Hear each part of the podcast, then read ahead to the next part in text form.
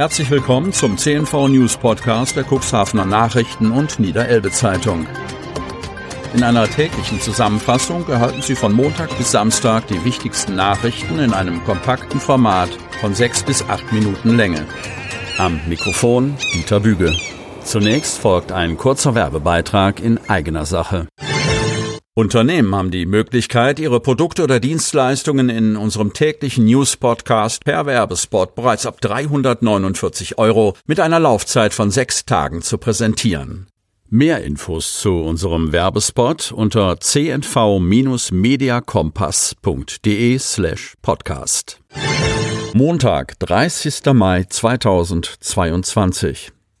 Neueröffnung grob terminiert. Eigentümer des Gebäudes an der Konrad-Adenauer-Allee verhandeln mit drei Mietinteressenten. Von Laura Bohlmann-Dramme. Cuxhaven.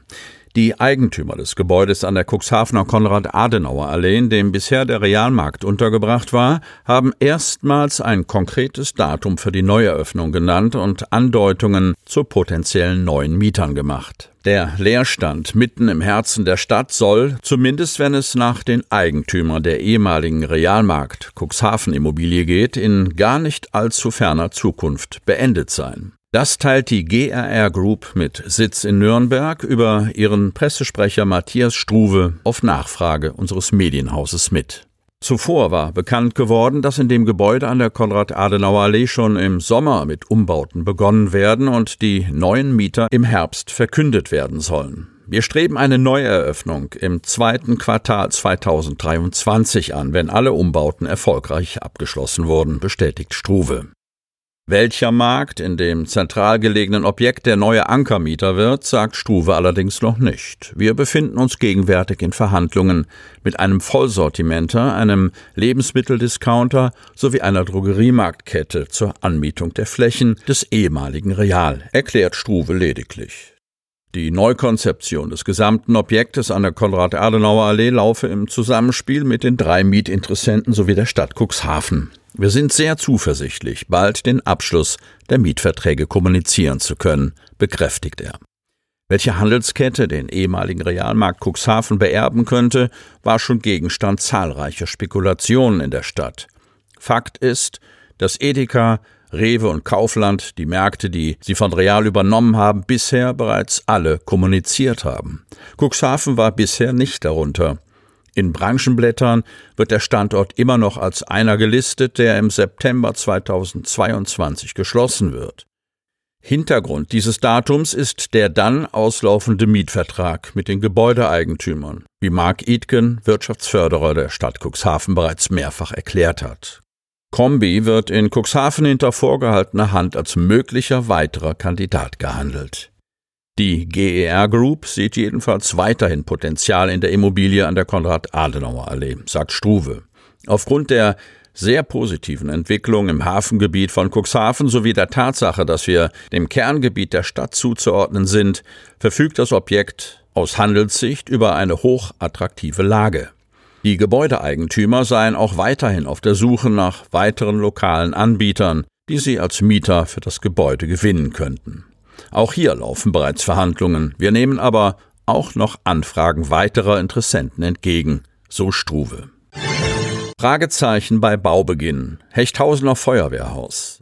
Reichen 3,4 Millionen Euro aus? Chaos in Baubranche schlägt voll durch.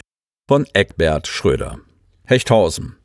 Es war ein langer Weg, bis der Startschuss für den Bau des neuen Hechthausener Feuerwehrgebäudes endgültig fallen konnte. Doch in der vergangenen Woche war es soweit. Bagger und Radlader rückten an, um die Erdarbeiten, die Grundlage für die 3,4 Millionen Euro teure Baumaßnahme zu schaffen. Ob es bei dem Betrag und dem Zeitplan bleibt, ist allerdings noch ungewiss. Im Rahmen unserer Umfrage bei der NEZ-Aktion vor Ort und mittendrin war der Neubau ebenso Thema wie die Nachnutzung der alten Immobilie, die sich am Rathaus befindet. Dort ist nach dem Umzug der Feuerwehr der Umbau zu einem Begegnungszentrum eine der favorisierten Optionen. Doch so weit ist es lange nicht, denn bislang sind nur die ersten Erdarbeiten beim Neubau an der Löberger Straße erfolgt. Eine zeitweise knifflige Aufgabe, denn im Boden verläuft eine Gasleitung. Die Erdschicht darüber musste vorsichtig abgetragen und mit Schotter verdichtet werden, damit die schweren Baufahrzeuge keinen Schaden anrichten können. Der Neubau auf dem rund 6000 Quadratmeter großen Areal war notwendig geworden, da das alte Gebäude viel zu klein dimensioniert ist und schon lange nicht mehr den Standards entspricht. Das hatte auch die Feuerwehrunfallkasse moniert und von der Samtgemeinde entweder eine Erweiterung oder einen diengemäßen Neubau verlangt. Da ein Ausbau angesichts des fehlenden Platzes nicht in Frage kam, führte an der Suche nach einem neuen Standort kein Weg vorbei.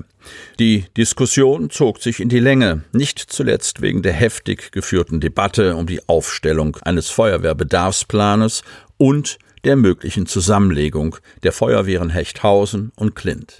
Sören Raab ist Bauamtsleiter in der Samtgemeinde Hemmoor und muss derzeit mit seinem Team bautechnisch angesichts zahlreicher Projekte in der Samtgemeinde mehrere Bälle in der Luft jonglieren. Und er weiß, dass es schwierig ist, hinsichtlich der turbulenten Entwicklung in der Baubranche zu diesem Zeitpunkt eine konkrete Aussage zu den Baukosten oder dem Zeitplan zu treffen.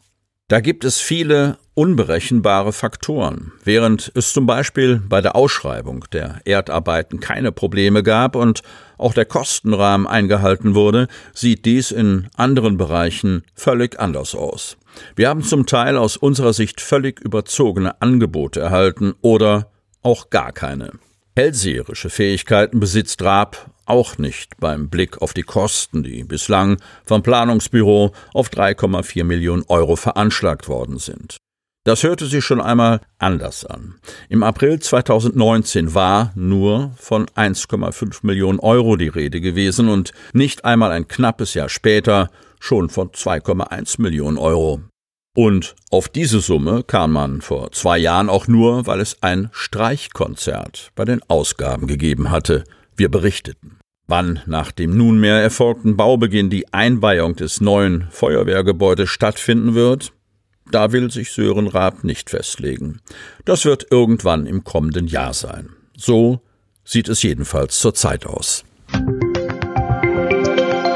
Damit Sie ab sofort keine Podcast-Folge mehr verpassen, benötigen Sie lediglich einen sogenannten Podcatcher. Auf den meisten Smartphones ist dieser bereits vorhanden. Falls nicht, dann suchen Sie ganz einfach in Ihrem App Store nach einem kostenlosen Podcatcher wie zum Beispiel Spotify, Apple Podcast oder AntennaPod. Die hörten den Podcast der CNV Medien, Redaktionsleitung Ulrich Rode und Christoph Käfer. Produktion Rocket Audio Production.